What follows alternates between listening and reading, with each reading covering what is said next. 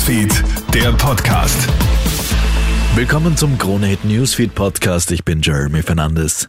Jetzt ist es scheinbar fix. Die extremen Hitzewellen und verheerenden Waldbrände sorgen gerade für den weltweit heißesten Juli der Messgeschichte.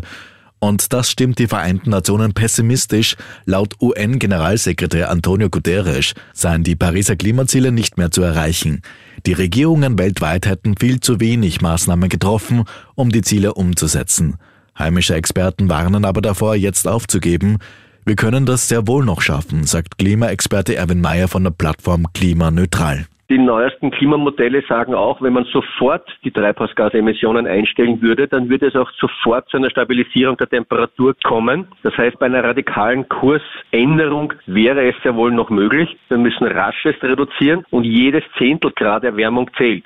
Fährst auch du noch immer mit dem Auto zur Arbeit, obwohl es eigentlich Alternativen gibt?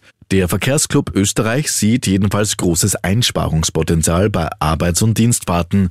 Diese verursachen nämlich an Werktagen mehr als die Hälfte des gesamten Autoverkehrs in Österreich. Dabei würden allein zwei Drittel der nach Wien Pendelnden weniger als drei Kilometer von einer Bahnhaltestelle entfernt wohnen.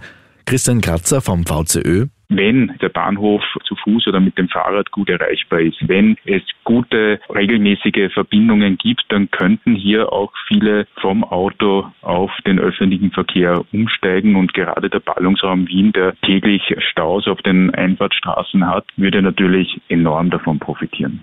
Der Kahlschlag bei Kickerliner geht weiter. Der insolvente Möbelhändler hat hunderte weitere Beschäftigte neu beim AMS Frühwarnsystem zur Kündigung vorangemeldet. Die anvisierten Kündigungen betreffen diesmal rund 350 Angestellte aus den Bereichen Zentralverwaltung, Logistik und Lager. Auch bitte morgen Samstag werden 23 von 40 Kickerliner Standorte endgültig schließen. Was die extremen Hitzewellen und verheerenden Waldbrände betrifft, gibt es zumindest Good News aus Griechenland. Die Brände sind dort in allen Regionen unter Kontrolle gebracht bzw. gelöscht worden. In den letzten zehn Tagen sind landesweit 667 Wald- und Buschbrände gezählt worden. Die traurige Bilanz, drei Tote, zudem sind zwei Piloten gestorben, als ihr Löschflugzeug abgestürzt ist.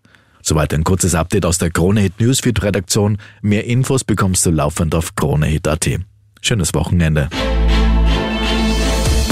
Krone Hits, Newsfeed, der Podcast.